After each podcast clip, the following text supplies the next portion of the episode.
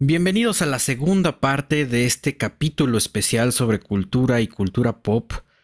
Em, si no han escuchado el anterior, vayan y después regresan a este.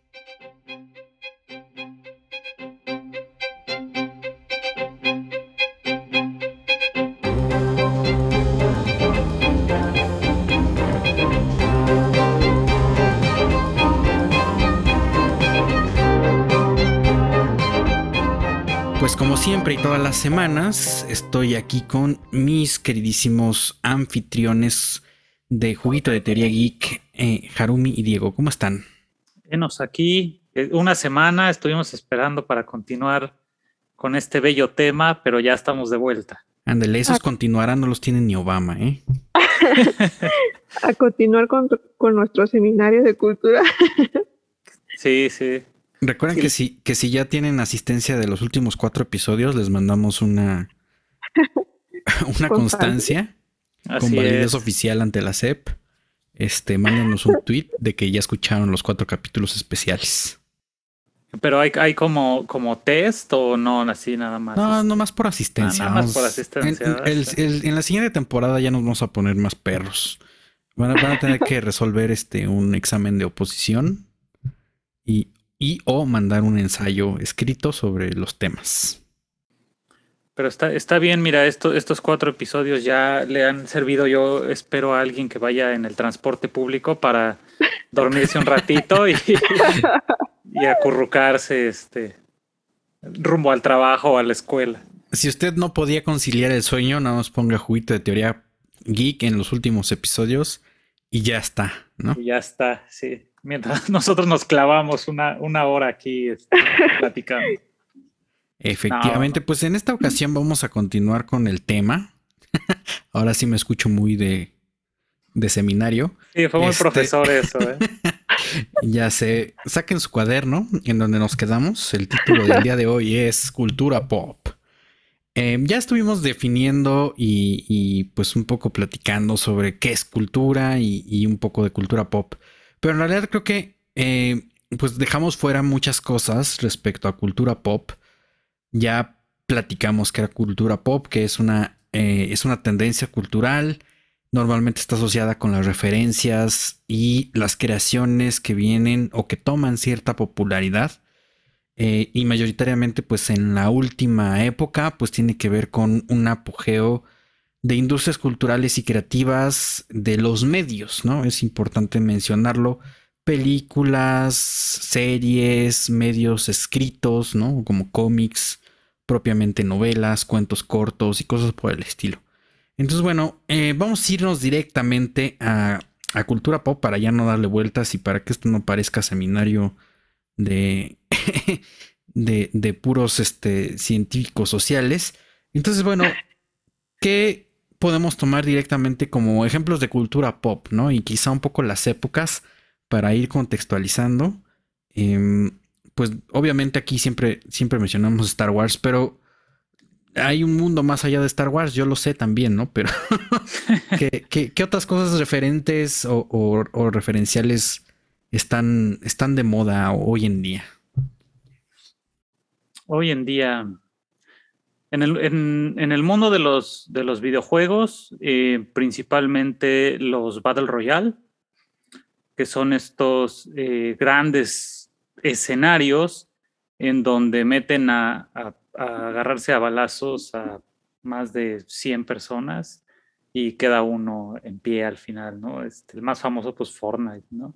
Pero, pero por ejemplo, en, en el caso de los videojuegos sí se puede rastrear en el pasado las diferentes tendencias que hubo década tras década, quizá desde los ochentas, ¿no? que ya empezó como la masificación de los videojuegos. Eh, empezaron por Mario Bros, por ejemplo, ¿no? que sigue siendo tendencia. Está en los noventas Pokémon, que sigue siendo tendencia todavía. Sí, jueguen Pokémon Go. por favor. Yo no he jugado nunca Pokémon Go, pero. Ah, sí está chido jugar Pokémon Go. Yo lo dejé porque no cabe en mi celular, pero sí estaba chido. Ah, mira qué chido. Y, ahí sigue, ¿no? En, en los 2000 ya cuando entra Microsoft, por ejemplo, con Xbox, se empiezan a popularizar mucho los, los juegos de disparos, ¿no? Los shooters. Eh, y así, o sea, cada época está marcada por sus tendencias que pues todos le entramos, ¿no? O sea, se vuelven, pues digamos, están en boca de todos, ¿no? Y en el caso de los videojuegos, ahorita serían los, Battle Royale principalmente. a ver, yo, yo, aquí tengo una pregunta porque es algo que sí me ha carcomido la mente durante ya bastante tiempo, porque esta idea del Battle Royale no es original de los videojuegos. Pero mi pregunta es, ¿tiene que ver con la película de Battle Royale, que es una tremenda joya japonesa? Sí, es, esa es este. Ya me han hecho esa pregunta antes y la verdad no tengo una respuesta, pero seguramente sí. Seguramente sí hay ahí alguna, alguna este, referencia. El, el primer, tal vez estoy equivocado, pero el, primer juego tipo Battle Royale que se volvió famoso se llamaba Unown Battlegrounds, mal no recuerdo. Es que yo no juego Battle Royale, pero este ya no es un juego muy actual y no sé si tenga que ver a lo mejor con la época de la de la película, porque ¿en qué, ¿en qué año se estrenó la película de Battle Royale? Mira, Battle Royale es una película japonesa que se estrenó en 2001. Eh, eh, fue como, bueno, fue como de esas películas de culto de nicho, ¿no? O sea, no mucha gente lo conocía en realidad, pero que fue avanzando y permeando poco a poco, ¿no? La idea es que, pues, es un mundo distópico, es un Japón distópico donde ya no pueden controlar a los chamacos y, em, pues, la mejor solución, la mejor solución que se les ocurrió fue eh, localizar una isla, una isla, ¿no? Y, em, pues, con el paso de los años agarraban una generación completa de una escuela y la mandaban ahí a un concurso de matarse con lo que agarraran y el que sobrevivía pues era el que el que ganaba el juego, ¿no? Obviamente este molde ha, sido utilizado por diferentes eh, productos culturales posteriores, ¿no? Em, entonces el Battle Royale era el Hunger, el Hunger Games de los 2000. Sí. Y mira, no sé si, se dieron cuenta ahí lo que hice. ¿eh? A ojo, mucho. Una referencia sobre otra referencia. Mira, de hecho, eh, aquí viendo un artículo de Vandal, porque sí, ya este, me metí al infiernet. Eh, sí, dice que el, concepto nace con esta película de Battle Royale, después la populariza los Juegos del Hambre, pero el, primer juego, este PUBG, que es este Player Unknown Battlegrounds, fue hasta 2017 que salió, entonces ya es muchísimos años después, ¿no? Pero sí tiene referencias directas con, con la película. ¿Para qué te digo que no? Sí, sí, dirían por ahí. Pues ya me datazo cultural. ¿Y el, ¿Y el juego de Super Smash entra en ese, en ese género? No, porque eh, híjole, es que te digo. no es el programa de las preguntas incómodas para Diego. No, no, no, no, no sé cuánta gente se necesite para hacer un Battle Royale, pero, pero en Smash no, podías, no podían jugar más de cuatro personajes, que era el número de controles que aceptaba en, su momento el, Super Nintendo. Eh, ahora, ah, el Super Nintendo, qué pendejo, el Nintendo 64, perdón. GameCube también aceptaba cuatro controles máximo. No, eh, sí se podía más, porque incluso podías conectar dos GameCube en una televisión. Ah, mira, es que ahí está el chiste. Pero yo no sabía eso. Ah, ¿cómo no? sí, es cierto, sí. Pues, bueno, para empezar, yo siempre he sido generación PlayStation. Ya GameCube es así como. Y, y sí tenía GameCube, ¿eh? Nomás les digo. Pero, no me sabía eso. El mayor número de personajes que podía haber en una partida de Smash eran ocho, ¿no? Ajá, sí. Y entonces, no sé si Battle Royale sea más, más, o sea, ya como, pues, un chingo de gente, pues. Este. Sí, pues básicamente una generación estudiantil. De, déjale escribo a este. Exacto, déjale escribo a Nintendo a ver qué contesta. Este. Porque no tengo idea, es una, es una buena pregunta. Porque obviamente una cosa es, o sea, los Battle Royale son juegos multiplayer también, entran como en ese gran, eh, en ese gran abanico, pero eh, tienen su propia categoría. Ahora, los juegos Battle Royale no tienen una campaña. O sea, no son juegos que tú puedas jugar solo. ¿Sí me explico? O sea, en, el caso de, de, em, de, Smash, tú podías jugar solito contra bots de la computadora. Sí, pues. Y en los juegos de, de, estilo Battle Royale no es así. Necesitas una campaña multijugador en la que puedas, pues ya como estar con otras personas. Entonces también se caracterizan por eso, ¿no? Eh, necesariamente requieren de otras personas. Hay juegos que implementan bots, pero no todos son bots contra ti. Entonces quizá eso tenga algo que ver también. Me lo acabo de sacar de la manga, pero bueno, igual y, igual y funciona. Pues sí, podría ser. Harumi, ¿tú qué ejemplos de cultura pop referencial o referenciable podrías poner sobre la mesa? Pues en el anime, Dragon Ball es totalmente referencia en cualquier shonen. Explícito o implícito, siempre está Dragon Ball. A mí, a mí la verdad no me gusta Dragon Ball. Llegué a ver algunos capítulos. te queríamos, Harumi. pues crecimos con Digimon y algo más shoujo, no sé, pero Dragon Ball no. No, pero sí sé que está muy presente en todos los, en todos los shonen. De hecho, en, en este de Bakuman, de los creadores de Deep Note, sí hay una referencia súper explícita. También One Piece y pues Naruto. Creo que son este los más los más como importantes, sobre todo Naruto, porque yo me acuerdo que sí tuvo un impacto muy fuerte y fue uno de los animes que dieron como el boom el boom de que se popularizara el anime. Ahorita ya la nueva generación más joven, pues está creciendo con Demon Slayer, que ese sería como su Naruto.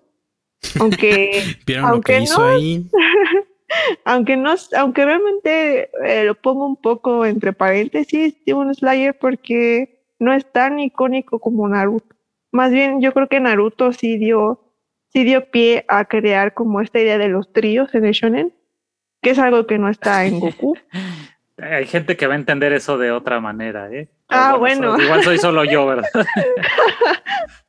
bueno, el personaje, eh, bueno, de los tres protagonistas. El de los equipos de El protagonista y sus amigos. Ajá. Al equipos, eh, como Harry Potter, por ejemplo, también ahí hay equipo, es un equipo de tres. y ahí sí, no puedes separar a Harry de sus amigos porque... sí, ellos hicieron trío, lo sabemos. Sí, de, unión de fuerza, por supuesto. Yo no sé ah, qué están pensando. Sí. sí, no, se queden con la regla. ¿Cuál? ¿34? 34. Pero, pero entonces em, estamos entendiendo que definitivamente las referencias y los grandes ejemplos de cultura pop son generacionales. Porque estamos diciendo, ¿no? El Hunger Games de los de inicios de los 2000 es japonés, ¿no? El Naruto actual, el, em, el Fortnite de... No, no, al revés. El, Hunger Games de los videojuegos. Entonces, ¿cuál, cuál, cuál referencia directa nos ha tocado a nosotros? Yo, yo definitivamente soy niño Dragon Ball y Spider-Man de la serie animada, ¿no? O sea, estamos posicionándonos entre los noventas y principios de los 2000. Sí. Pero. Pues eh, yo diría Digimon, Pokémon. Ah, Pokémon, claro. Pokémon. Pero en nuestro caso, eh, como, como niños mexicanos, pues lo que nos formó mm, nuestras nociones de cultura pop era lo que nos proveía la televisión abierta principalmente, porque además somos niños mexicanos de clase popular, entonces este no, no teníamos, por ejemplo, yo, yo tenía amigos que tenían en ese entonces servicio de cable y, ellos crecieron con Evangelion porque lo pasaban en Locomotion. Yo vi Evangelion ya hasta muy viejo que pude comprar el... y tampoco le entendí. y tampoco le entendí. ellos menos de seguro, pinches chamacos ahí, nada más querían ver a, a Rey este, y Azúcar. Pero pero nosotros, o sea, lo que nos formó nuestra cultura pop, porque yo también soy Dragon Ball, Caballeros del Zodíaco, este, pues sí, fue lo que había en, televisión abierta. Y los Simpson no se diga, ¿no? Que esos pues son, son, son clave, hasta, hasta se referencian las frases y las escenas siempre, ¿no? Quizá, quizá eh, perdón, quizás es este, los Simpsons sean el, el caso más extremo de referenciación dentro de la cultura pop, ¿no? Seguramente. Probablemente uno de los ejemplos más, más culturopoposos que podemos mencionar en este programa. Sí, seguramente, sí. Yo creo que lo, pues es que los Simpsons estaban construidos para hacer cultura pop, porque ellos mismos eran una sátira de la cultura, ¿no? Entonces, y mucho de la cultura pop. Ahora más que nunca, pues ahora todos los personajes famosos tienen que salir en Los Simpsons, ¿no? Los Simpsonizan. Pero yo creo que sí, los, los Simpsons sí tenían esa, o sea, fueron, bueno, no digo fueron creados, pero más bien se adaptaron a, ese modelo de ser tendencia, a diferencia a lo mejor de lo que pasó con el anime, que Dragon Ball no esperaba convertirse en lo que se convirtió. Pokémon sí, Pokémon fue creado igual para hacer cultura pop, por eso Pikachu está en todos lados, por eso Pikachu es eh, de beisbolista y es embajador y, y, hay almohadas y cobijas, claro, porque yo creo que Pokémon fue en, su momento los Simpsons de Japón, ¿no? También, en, en términos de, de mercancía, o sea, de que se crearon para ser así. ¿no? De hecho, el anime se creó para promocionar el videojuego, porque originalmente, eh, quien no lo sepa, Pokémon fue un videojuego que salió para la Game Boy. Y en su momento eh, no esperaban que coleccionar eh, animalillos pudiera generar éxito. Y entonces se, se, creó el anime para promocionar el videojuego, ¿no? Caso contrario que ha pasado con muchos otros productos que los videojuegos salen después de la fama que, que tiene la película o el anime, en este caso no. Y entonces, bueno, ya de ahí, pues, Pokémon se creó justo con la intención de volverse, eh, pues, lo que es ahora, ¿no? De hecho, Shigeru Miyamoto, que en ese entonces era eh, parte importante de la estructura de Nintendo, todavía lo es, pero bueno, ya está retirado. Pero en su momento, este, él fue el que sugirió, por ejemplo, que se dividieran en diferentes versiones para que la gente tuviera que comprar diferentes cartuchos. Entonces había Pokémon rojo, Pokémon azul, Pokémon amarillo y así, ¿no? Era toda una cuestión genial ahí. Algún día haré un hilo al respecto este, para, para, entender cómo se armó todo eh, alrededor de Pokémon y por eso es tan exitoso, ¿no? Ahora que estás mencionando el, el ejemplo de Pokémon, viene la pregunta, ¿no? ¿Cómo es que la cultura pop llega a ser cultura pop? O sea, ya de manera, o sea, platicamos el, episodio pasado sobre, sobre la masificación cultural, ¿no? Esta expansión de las aficiones. Pero realmente, ¿cómo pasó eso? O sea, ¿cómo es que ya se llega a tener una referencia a ese nivel? Digo, Pokémon ya más o menos está planteado, pero, o sea, todo funciona así, quizá. Creo, creo que no necesariamente.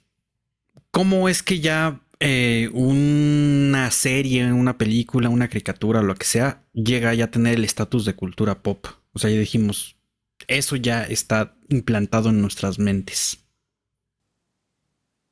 ¿O, pues solamente fue el efecto de que lo repitían 5 mil millones de veces en Canal 5? no, pues que ya, ya es cuando tú haces una referencia así sin pensarlo, eso ya quiere decir que ya o sea, ya está en, nuestro chip. Porque cuando, cuando tú haces una referencia sin pensar que la estás haciendo, es porque ya está muy interiorizado. O sea, esta idea de, lo no consciente o de lo inconsciente, que sí es un concepto que se utiliza en sociología, que es el inconsciente cultural, que ya es, ya es el momento en el que tú haces algo o dices algo o hablas de cierta manera, pero no, no, no eres consciente de que lo estás haciendo así. Entonces, eh, esto de la cultura pop, cuando hacen referencias de los Simpsons, es porque ustedes ya lo están haciendo como algo natural. O sea, para ustedes ya es algo natural. Para nosotros ya es natural, este, pues hablar de Pokémon o saber que Pokémon era un videojuego antes de ser un anime o hacer una referencia de alguna serie. Eso, eso ya quiere decir que está insertado en nuestra mente, pero a veces no somos conscientes de eso creo que ahí es cuando ya sabes que, que estás creciendo con ese chip de la cultura pop. Claro. Y yo agregaría que eh, en términos, digamos, materiales, puede ser cuando eh, la, la, obra se hace presente fuera del ámbito para el que fue creado originalmente. O sea, en el caso de, de Mario Bros, por ejemplo, cuando Mario Bros aparece en una bolsa. ¿En una película de los noventas? En una película de los noventas. Esa nunca existió, por favor. Este. o aparece en un cereal.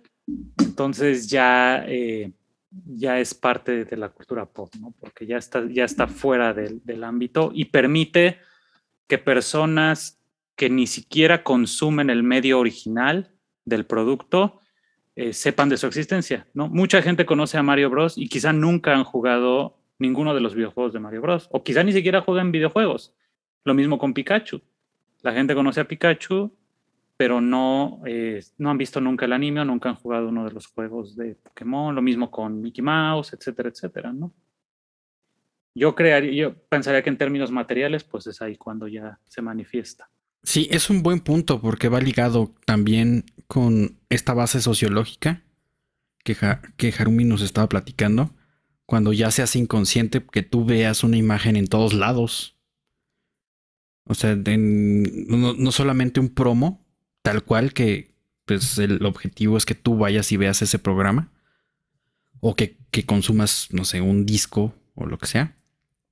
Sino que ya definitivamente sale ¿no? Totalmente de su nicho, digamos, de base. Eso se me hace muy importante porque siguiendo con, lo que platicamos la vez pasada y un poco en este programa, pues sí se trata de un, de un fenómeno capitalista. Otra vez. Ahí vamos. Vayan a nuestro episodio. nuestros episodios especiales de capitalismo y la vida de los millonarios. Pero es que quizá el, giro de tuerca, y aquí yo también voy a, regresar a los puntos comunes, es Star Wars, ¿no? Porque un poco antes de eso no existía la noción del, mercadeo. O sea, salía una película, salía una serie y, y, ya, ¿no? O sea, a lo mejor salían algunas cosas promocionales y listo. Pero el emporio de Star Wars en realidad se basa en las cosas que tú sacas en la lonchera de Darth Vader, en los juguetes, en las playeras y todas estas cosas, porque es un círculo que te ayuda como promocional, pero también te ayuda a ver más cool, por ejemplo, como, como las playeras de Star Wars que todos usamos, ¿no? Entonces, em, fue a partir de ahí que vamos a ver otros ejemplos que siguen esa pauta. He-Man propiamente también surge de hacer comerciales de 20 minutos de los, los juguetes. Primero fue en forma de cómic y después de una serie, pero así fue. También, em, también propiamente, pues ya casi todas las, em, pues todas las series de la, de la infancia. Porque si vemos otros ejemplos, vamos a ver que efectivamente, pues, o era que se tenía que hacer el juguete para seguir girando la serie o, em, o se hacía la serie una película porque necesitabas vender alguna cosa. Los juguetes son una industria muy voraz y vamos a ver que pues también una de las críticas de Star Wars es hacer, ¿no? George Lucas estaba haciendo comerciales de una hora y media de juguetes, lo cual es efectivamente real.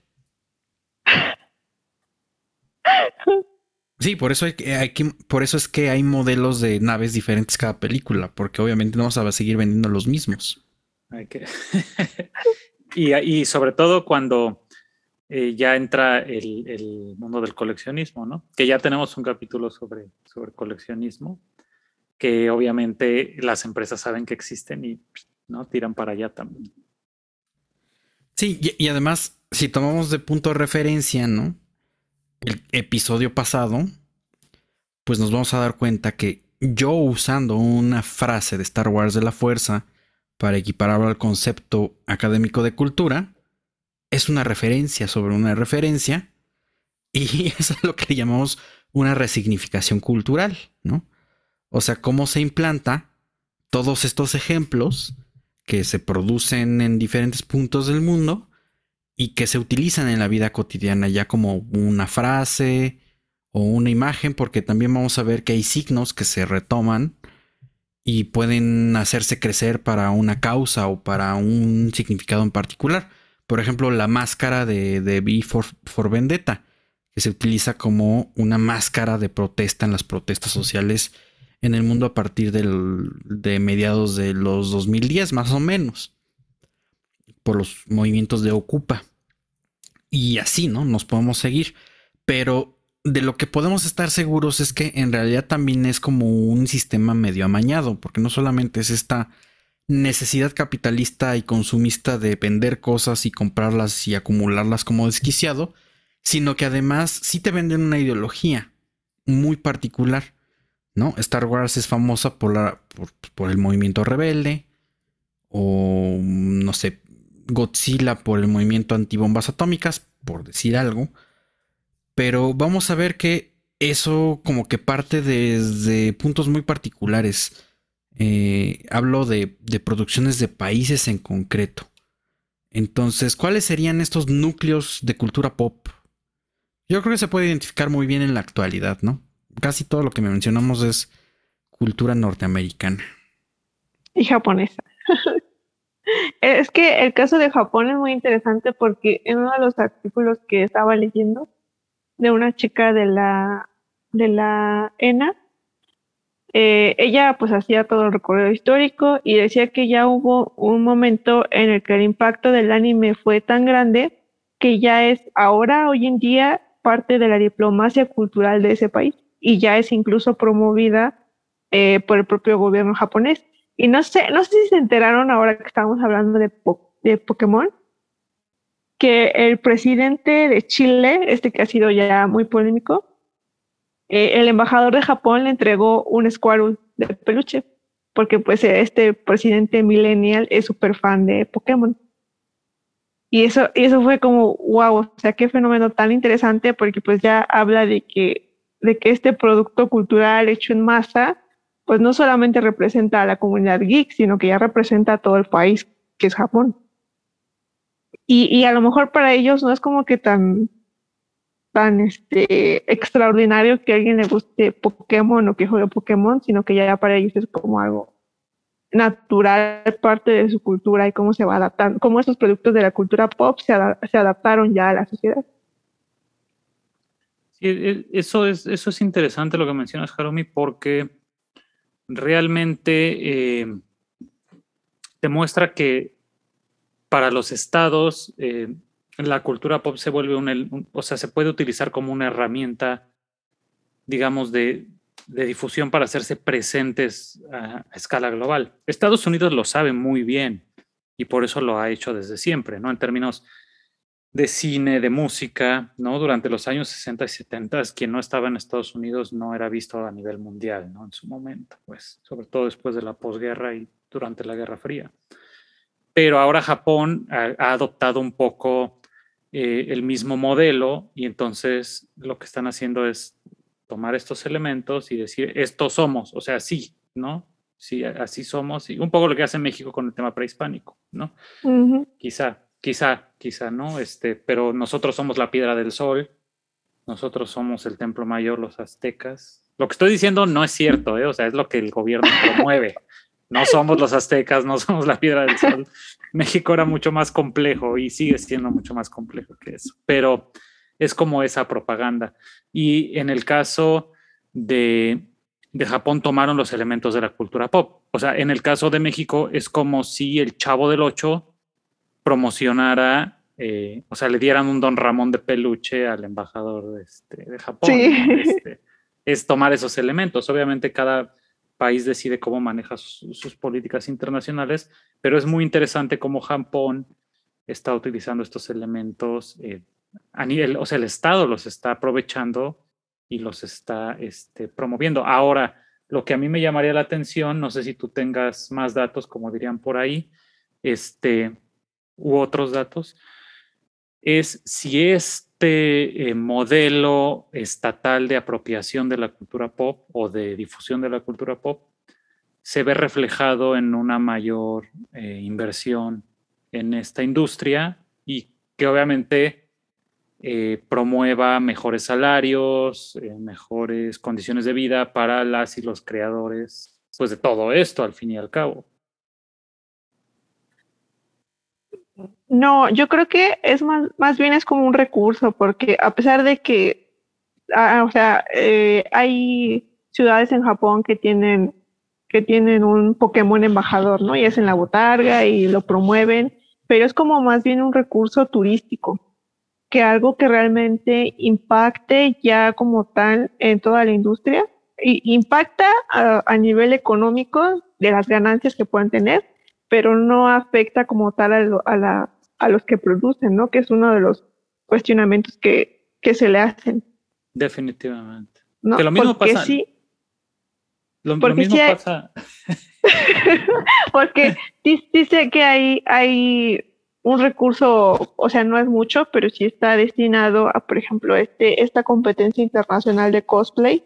Sí participa un poco el Estado, no al 100%, participan eh, mayoritariamente algunas empresas japonesas de televisión, pero el Estado sí lo, sí lo promueve como parte de Japón, pero está más destinado a esto de lo turístico, que es, por ejemplo, lo que ocurre en el caso de México, como mencionaba, con las, como mencionaba, con las zonas arqueológicas, pues es, es este, similar, pero eh, de dónde, de dónde viene esa cultura es diferente, ¿no? Creo que Japón por lo menos sí ha, sí ha sabido aprovechar todo, lo, todo el impacto de la cultura pop para promocionarse como país, pero pues en- más en cuestiones turísticas y en cuestiones económicas. Pero es que es justamente lo que pasa en, en el caso de, de las- de los sitios prehispánicos que se promueven a nivel internacional, generan mucho turismo, pero eso no se refleja en mejores condiciones, Ajá, sí, justamente. ni para las comunidades que, que son eh, en- dentro de las cuales se encuentran los sitios, ni para eh, las y los arqueólogos y arqueólogas que los estudiamos, ¿no? Sí. Yo esperaba que Japón quizás sí, pues, generara modelos donde pudieran. ¿Cómo? ¿En Japón no hay entrenadores Pokémon reales? ¿Me estás diciendo eso? O que los mangakas Sí los hay. hagan buena lana por su trabajo al final del día, ¿no? Estaba, estaba a punto de decir que, em, que, que, que era equivalente como, como que México presentara botargas así de... de Un ajolote, ¿no? Ajá, algo por el estilo, pero estaba pensando que en realidad la mascota de, de la selección mexicana sí era un águila. Agui- aguigol, Agui- claro. aguigol, y, y además era un águila azteca, entonces ya mejor me callo. No, sí, es que, bueno, mucho tiempo la, la playera de fútbol de la selección mexicana tuvo la piedra del sol, ¿no? Este, dibujada. Sí, Pero- así es. Pero, eh, ta- pero sí tenemos un ejemplo, ¿eh? Sí tenemos un ejemplo tangible y, y actual. Em, a lo mejor por un lado están las culturas prehispánicas, pero por el otro están las fabulosas luchas libres, ¿no? La lucha libre. Ah, sí. Exacto. Porque entonces no por nada en el aeropuerto internacional Felipe Ángeles, en los baños, ¿no? No, pon- no hubieran puesto pues toda esta parafernalia de la lucha libre. Ah, esa no me la sabía, mira. Ujú. Órale. ¿Y Sí, cómo por qué en los baños? No sé por qué tomaron esa decisión, pero así pasó. Al- al- o sea, entiendo la idea, pero no sé por qué en los baños. Sí, hubieran hecho mejor como una salita o, una galería o algo así. ¿no? Y en la sala de espera del aeropuerto, porque ahí pasa mucha más gente. O en el baño también, pero creo que más en la sala de espera. Sí, sí, sí. Así como que relegar la lucha libre a los baños no es la mejor idea. Pero bueno. Pe- pero además, en la sala de espera sí hay una piedra del sol, por cierto. Órale. Sí, es que eso, eso es. O sea, finalmente es la, la, la promoción de, de lo que es nuestra identidad, supuestamente, ¿no? Y en el caso japonés, pues sí, que ellos utilicen estos elementos para decir, pues sí, ¿no? Somos kawais. Pues está, chido, está chido, pues. o sea, y la verdad, ¿no? Les ha funcionado porque Japón es, es ahora un punto turístico este, muy importante a nivel mundial. Patrocínanos Japón. Ay. Entonces, ¿la cultura pop es altamente exportable? Mm, Mm, no, importable, yo creo, más bien, ¿no? pero Es- más, o sea, más exportable bien desde la. Desde el. A ver, pero no. Export. Sí, exportar es cuando mandas, ¿no? sí, sí, sí. Este, o sea, exportable desde el punto de vista del país que la produce. Ah, sí, definitivamente.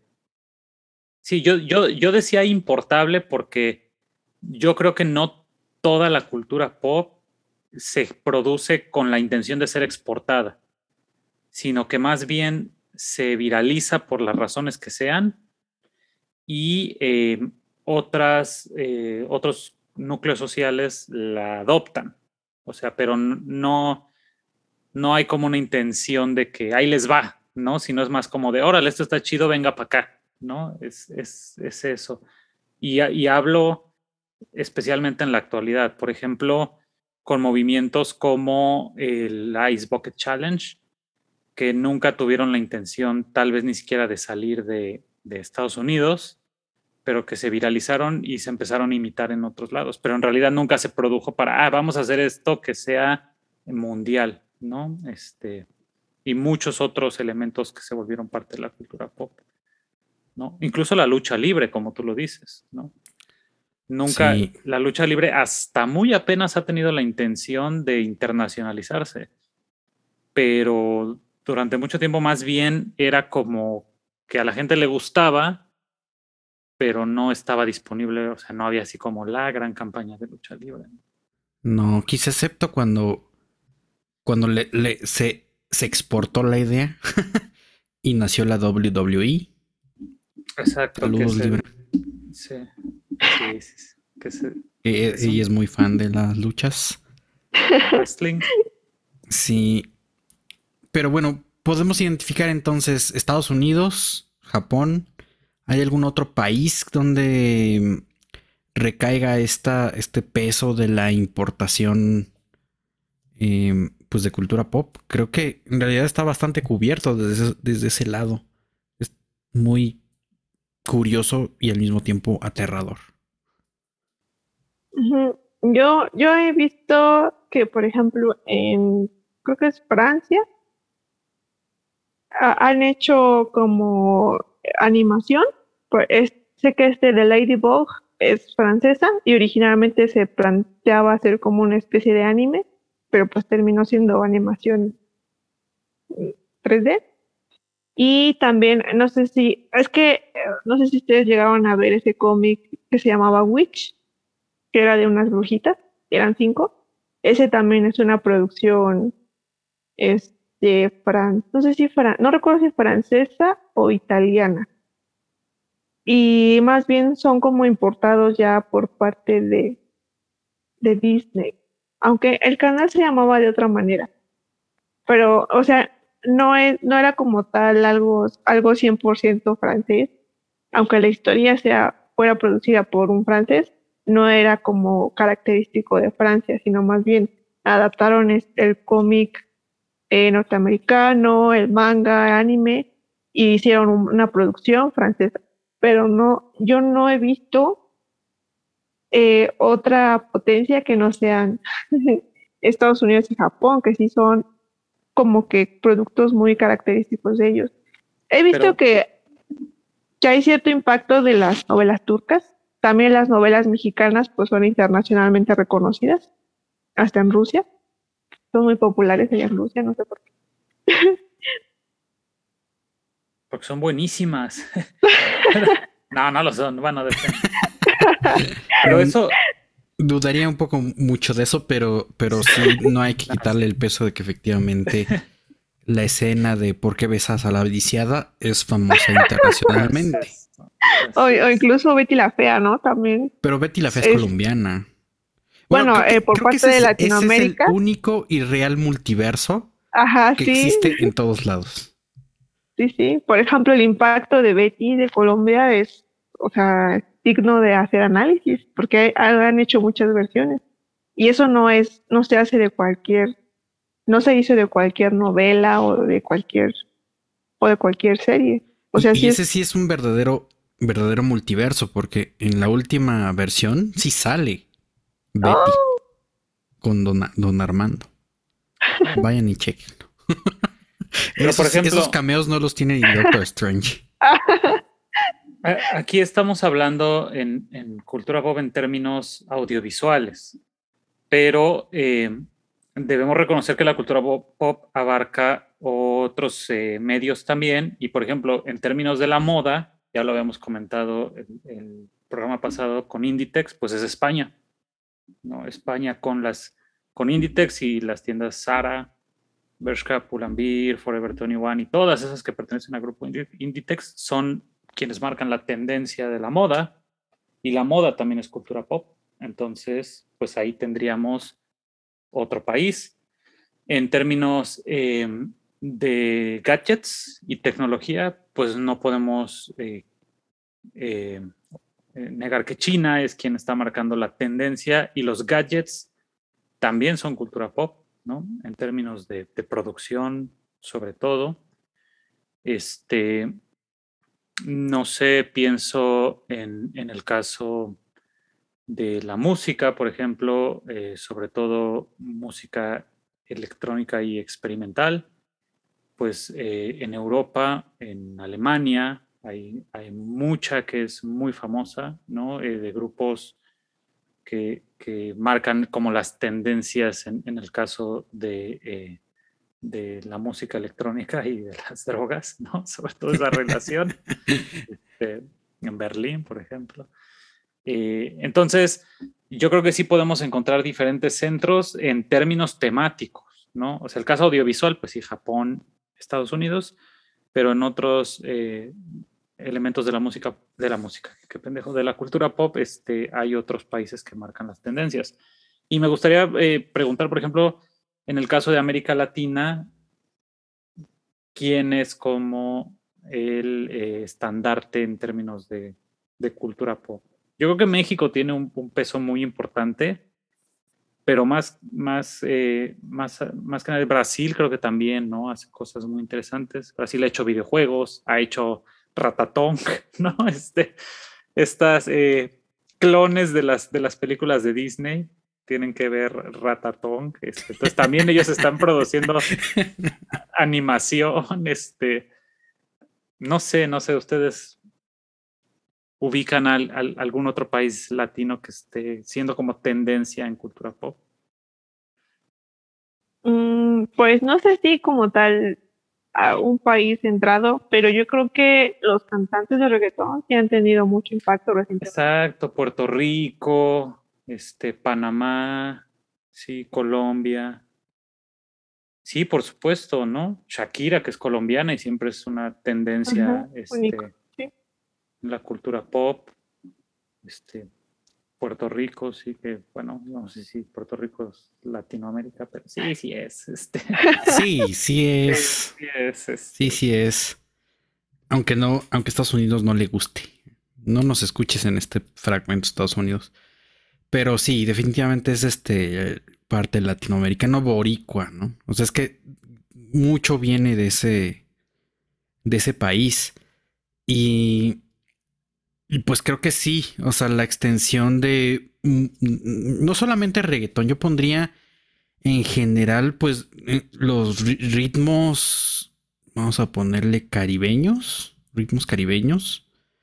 Y, no solo ritmos caribeños, sino también eh, ritmos, pues sí, en general podemos latinoamericanos, o sea, mucha de la música que se produce, ¿no? O sea, no tiene ese sabor, vamos a ponerle latinoamericano, o sea, eh, no solamente es el reggaetón, la bachata, la cumbia, em, la salsa, incluso vamos a poner como géneros un poco más tranquilos, pero no tienen ese sentimentalismo o emoción.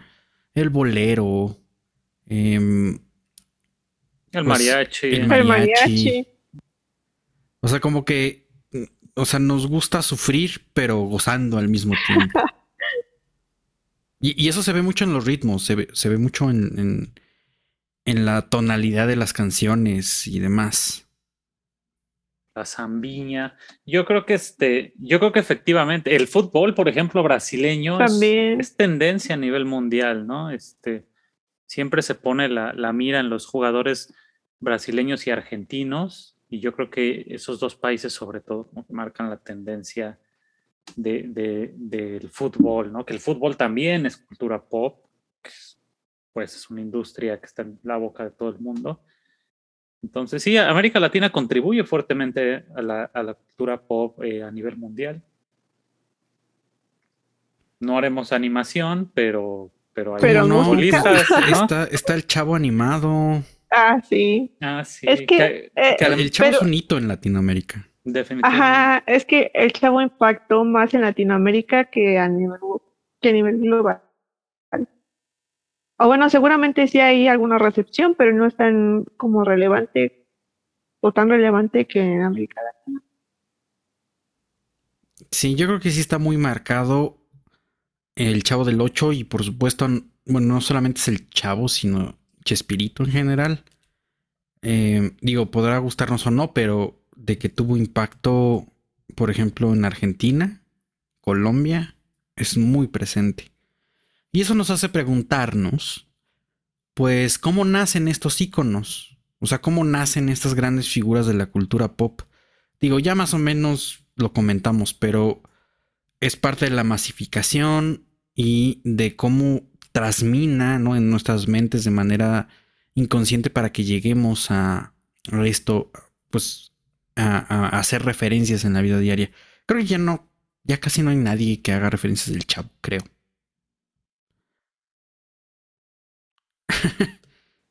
bueno, del Chapulín Colorado a lo mejor sí. Yo he visto mucho fanart del Chapulín Colorado al lado de los. Avengers. Bueno, el, Sí. el Chapulín Colorado salió recientemente en, en One Punch Man. Ha- Hay un, uno de los héroes de, de la Asociación de Héroes es el Chapulín Colorado. Ah, mira, Este, ganando como siempre. Exacto. doble Ya referencia. sabes, además un Chapulín super mamado y así, pero ti- tiene su, su martillo este y toda la madre. Oye, sí. pero, pero es como si combinaras el Capitán América con Ant-Man, con este. de verdad. Eh, Era muy completo el Chapulín Colorado. Tenía es el mejor suyo. personaje de, de toda esa barra. Yo detesto a las creaciones de este Gómez Bolaños, pero, pero sí, de- el, el Chapulín Colorado sí es. Tienes un canto. Sí, tiene su encanto. Sí, Es que pa- lo, lo- lo que yo pienso es que eh, eh, lo que hizo eh, él fue como promover el, el humor De como, como estúpido, sí, de, de pastelazo y lo- la humillación de la gente, ¿no? Era como burlarse de Kiko porque está todo imbécil y burlarse de, de, de ñoño porque está gordo, ¿no? Y eso pues formó finalmente una generación entera, ¿no? Y, y e- ese güey te, te decía que eso estaba bien, ¿no? Te digo, ahorita lo, lo agarro como es con humor y dices, ah, pues está cagado, ¿no? Pero pues sí, sí, se, se pasó de chorizo. Son mis traumas, perdonen. Se pasó de chorizo, señor. No, que maestro Girafales. No, sí, o, o ya valió barriga, señor verga, ¿no?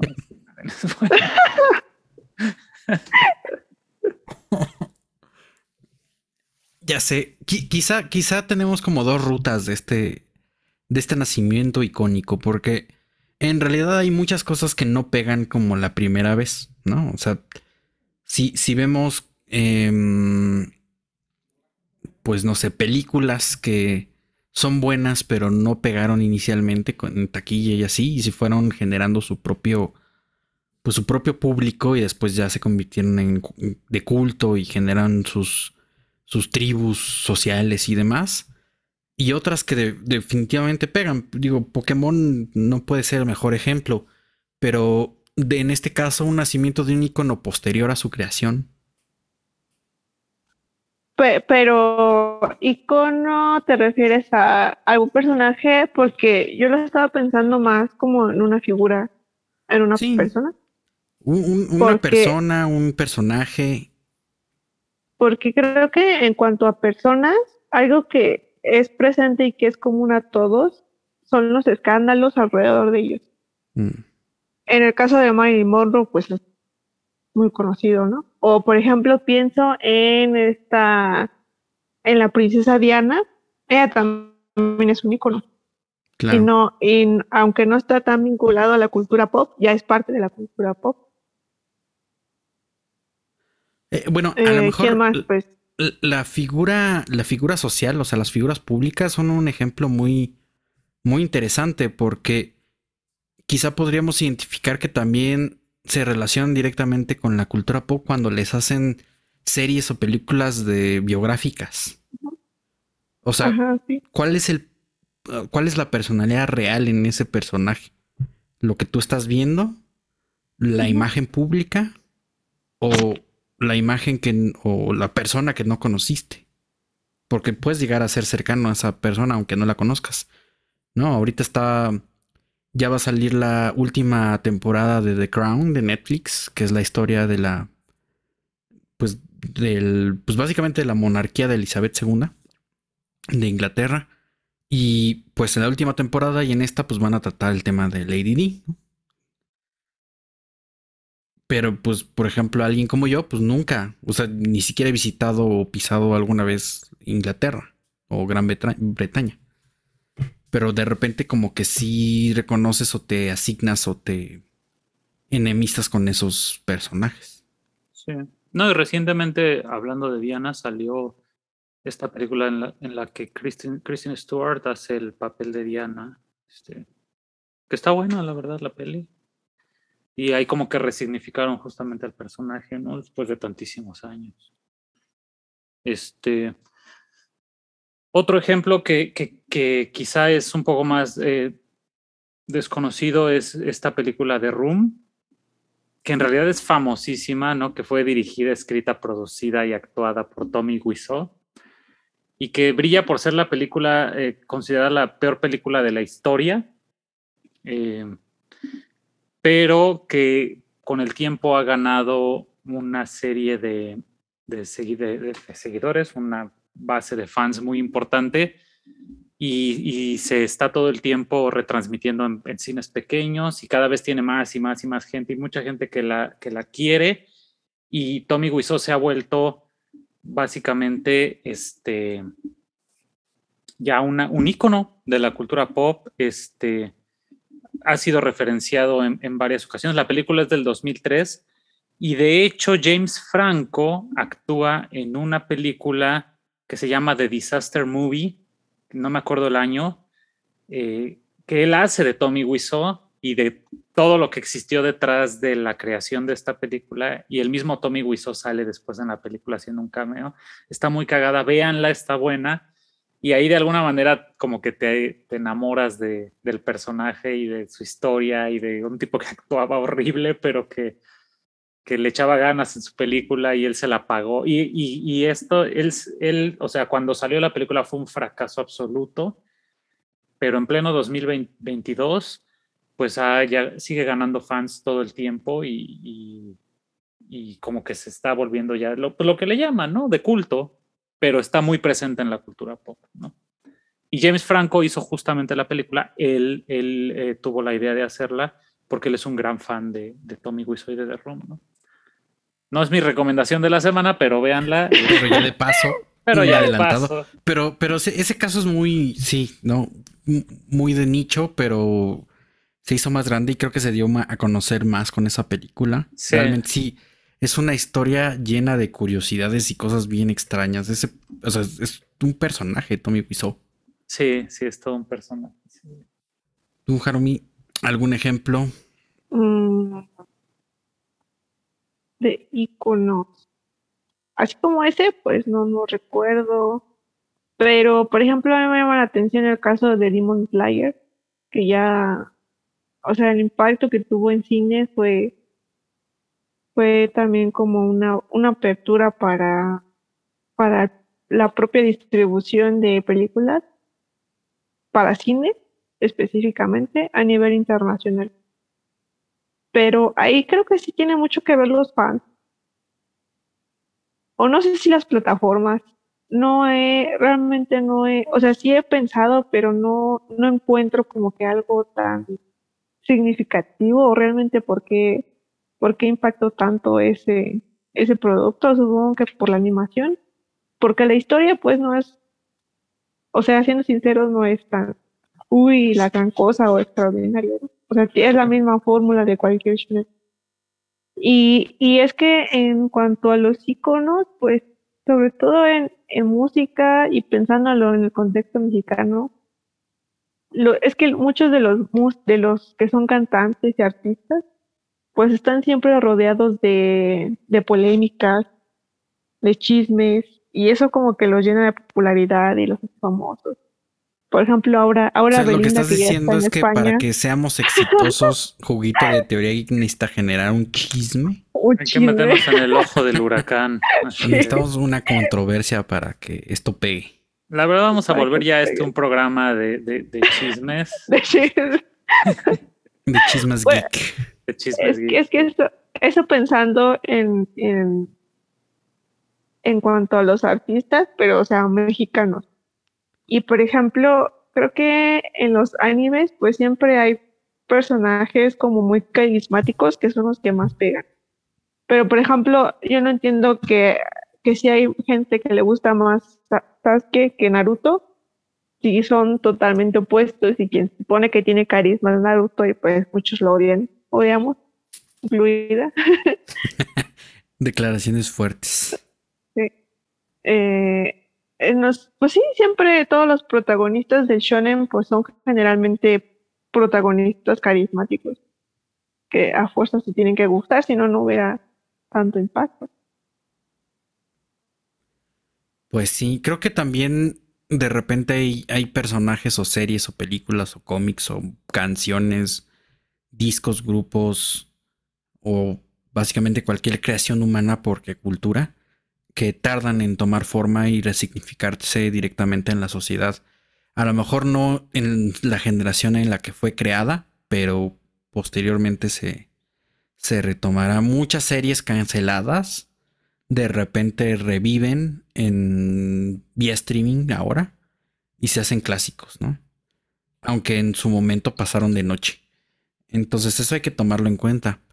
Y a mí me gustaría para cerrar este programa pues preguntarles directamente qué referencias usan en su vida cotidiana. Los Simpson.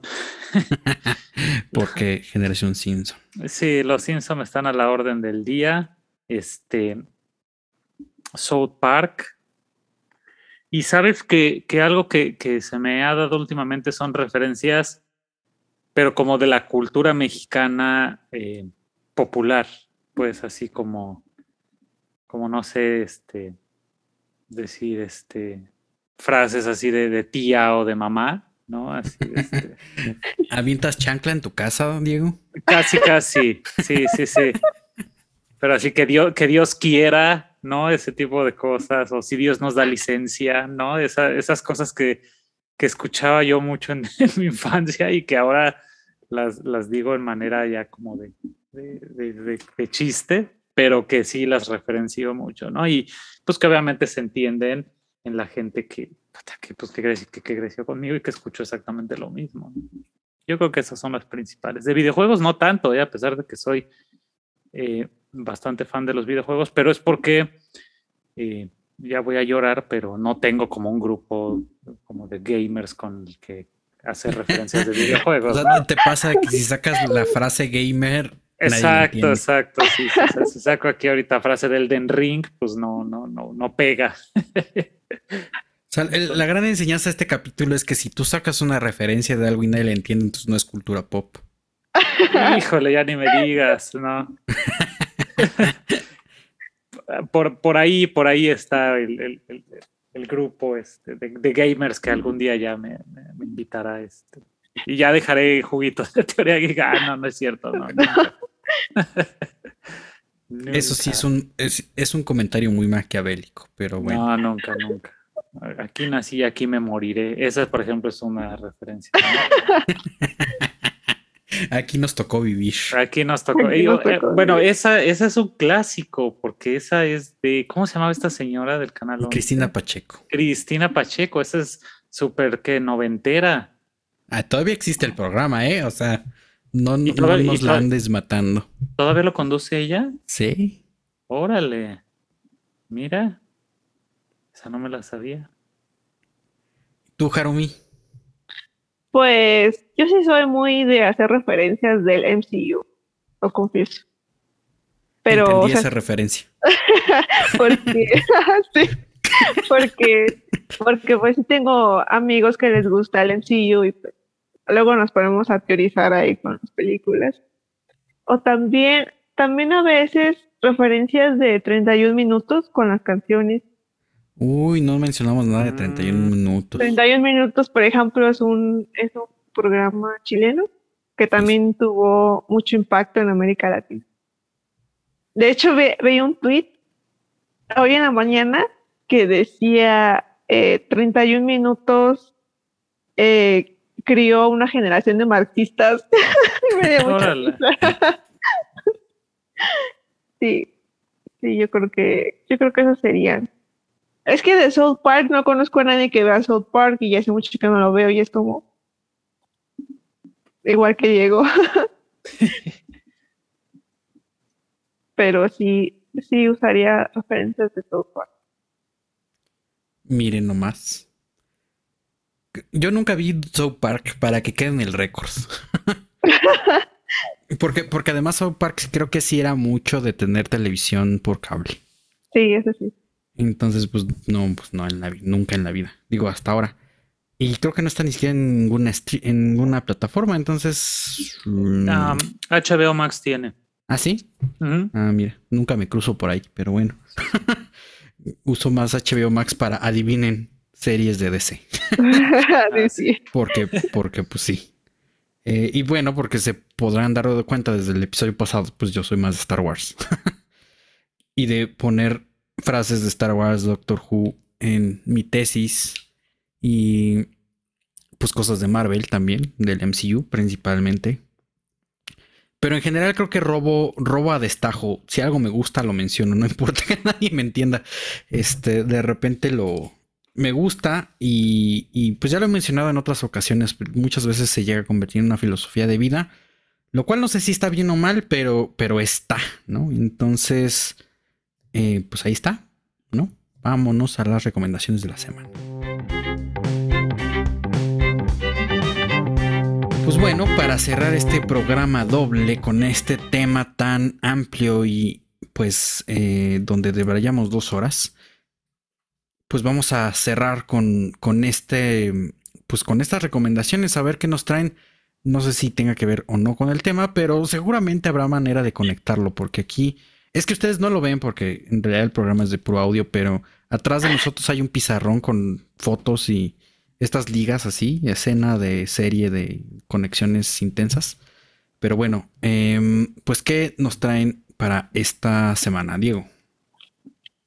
Pues esta semana, eh, hablando un poquito de cosas que empezaron no muy populares y al final eh, pegaron más, quiero recomendar el, el videojuego Scott Pilgrim vs. The World de Video Game, que se estrenó originalmente en, en 2010. Es un juego desarrollado por Ubisoft y salió junto con la película, ¿no? Ya saben que Scott Pilgrim es esta fantástica historia creada eh, por Brian Lee O'Malley, que se publicó originalmente como novela gráfica, pero después tuvo una película con Michael Cera y el nombre de Ramona, ¿cómo se llama esta chica? Este, Elizabeth Winstead. Elizabeth Winstead, este, que pues de alguna manera pegó bastante, tiene buenas críticas, es una buena película que se estrenó en 2010 y en el mismo año pues salió este videojuego únicamente en formato digital, lamentablemente, para Xbox 360 y PlayStation 3 en su momento. El juego es básicamente eh, un beat'em un beat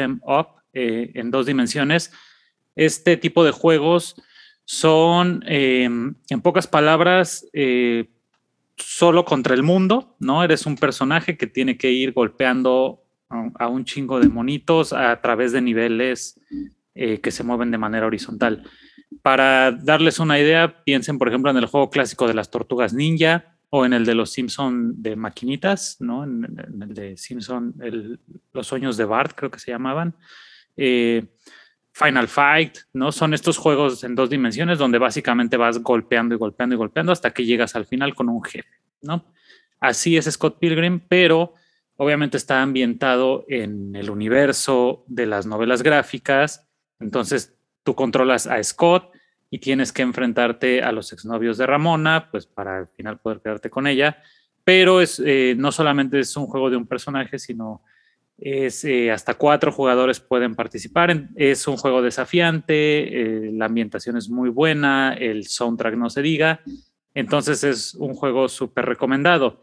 Y lo menciono porque recientemente, este año, se volvió a publicar el juego por, por petición de los fans, eh, porque como les dije, se, puso a la venta únicamente de forma digital en 2010, en 2014 lo descontinúan de las tiendas digitales y pues ya nadie lo podía adquirir de manera legal, digamos. Entonces eh, se reestrena, pero ahora está remasterizado, tiene mejores gráficos, tiene mejores controles y además es la edición completa que incluye eh, los DLCs de, de Knives uh, Chow y de Wallace Wells. Entonces, eh, es el mejor momento para comprar este juego. Salió nuevamente de manera digital para PlayStation y Xbox. Salió versión física para Nintendo Switch, pero se agotó muy rápido. Entonces, eh, no sabemos cuánto tiempo vaya a estar disponible. Es el momento ideal para comprarlo Está, eh, si mal no recuerdo, en 15 dólares en la tienda de, Xbox y de PlayStation. Y por ahí lo vi en GameStop en 5 dólares, que de hecho yo lo compré por, por 5 dólares, que es una ganga. Y pues este es el momento. Si no lo conocen, denle una oportunidad. Es un juego súper divertido que lo pueden jugar en solitario o en cooperativo clásico, esos cooperativos de pantalla dividida de sentarte en el mismo sillón con otra persona o hasta cuatro personas si tienen cuatro controles. Y pues está ambientado en el universo de Scott Pilgrim, que qué más se puede decir es divertidísimo. Entonces aprovechen ahorita que está a buen precio y denle una oportunidad porque no se van a arrepentir. Eh, de nuevo, es eh, Scott Pilgrim vs. The World, The Game, The Complete Edition, publicado por Ubisoft y disponible en Xbox, PlayStation y Nintendo Switch. Venga, sí, la película es un clásico, el videojuego no lo he jugado, pero seguramente está buenísimo. Sí, ah, mira, está también para PC, digo, digo de pasadita. pues sí, hay que darle la vuelta. Harumi, ¿qué traes ahora? Yo hoy voy a recomendar una película que no es como muy conocida, pero justamente habla de Star Wars. Es una película que se llama Fanboys, es del 2009 eh, no son como que actores muy conocidos. Sale en alguna escena Seth Rogen y creo que sí salen productores de Star Wars. Pero la película habla de cuatro amigos. Uno de ellos está, tiene una enfermedad terminal. Entonces lo que hacen sus amigos es decirle, no, pues vamos a ver, eh, vamos a entrar a la casa de, de George Lucas y vamos a robar la película. Aquí dice que es la Star Wars Episodio 1, que todavía no se estrenaba, y supuestamente ellos lo que quieren es meterse a la casa, robar la cinta y que su amigo, que ya se va a morir, pueda ver la película. Y está muy linda la película, es de comedia. Si les gusta la comedia de Seth Rogen y James Franco, pues tal vez les guste esta película. A mí la verdad es que sí me gustó, porque yo sí soy fan de lo que hace Seth Rogen. No la hizo él, pero sí participa y sí se ve como ese estilo, ese estilo de comedia. Y está muy padre la película porque hay una escena que se, donde se encuentran con fans, fans de Star Trek, entonces empiezan a pelear entre ellos. y es como, por Dios, Eso no pasa en la realidad. en la realidad. Sí, está, está muy linda la película porque pues habla de, de cómo pues esta, esta cultura geek pues une, une a las personas, ¿no? Y hace que hagan cosas, eh, sacrificios y puedan estar con sus amigos, recuperen como idea de la y todo. Es una película que yo no hubiera visto si mi crush no me lo hubiera puesto, porque la vi con uno de mis crush. ¡Órale! ya, ya no lo hablamos, pero recuerdo mucho esta película porque está muy, la verdad está muy padre, está muy entretenida, está muy divertida. Qué chido. Y sí la recomiendo. Sí la recomiendo porque pues habla de cómo, cómo se generan los grupos, cómo hay estos enfrentamientos entre geeks, porque pues a pesar de que son geeks, les gustan diferentes cosas. Y eso está, eso está padre para alguien que quiera investigar a, la comunidad, que quiera como conocer un poquito más. aunque es una película, sí, sí puedes como ver ciertas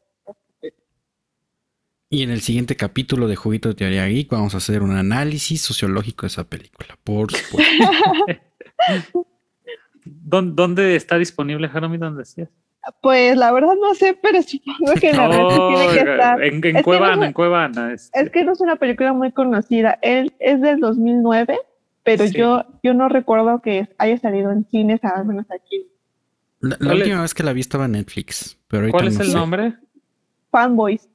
O sea, es, como, o sea, el, el, título también es como muy cortito y pues si buscas en Google pues te van a aparecer un montón de Sí, sí, sí. Pero ya vi, ya vi aquí en Wikipedia que uno de los guionistas es, es el que también hizo la de Ready Player One.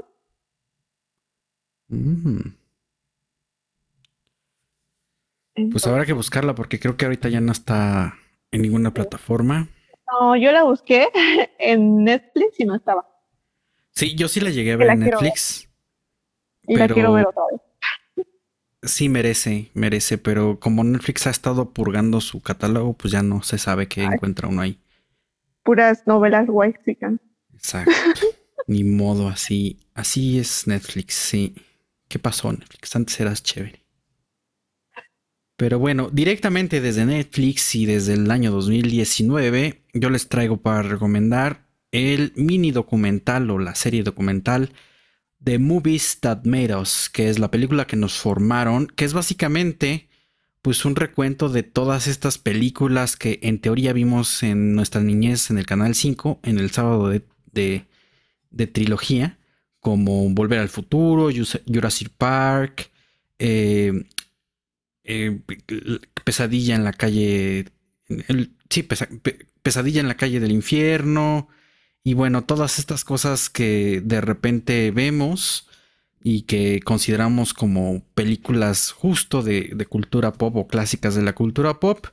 Y pues ahí hay como una explicación en cada episodio de cada una de las películas. De hecho es una serie vamos a llamarle secuela del documental Toys That Made Us, que ya hemos comentado en, aquí en Juguito de Teoría Geek.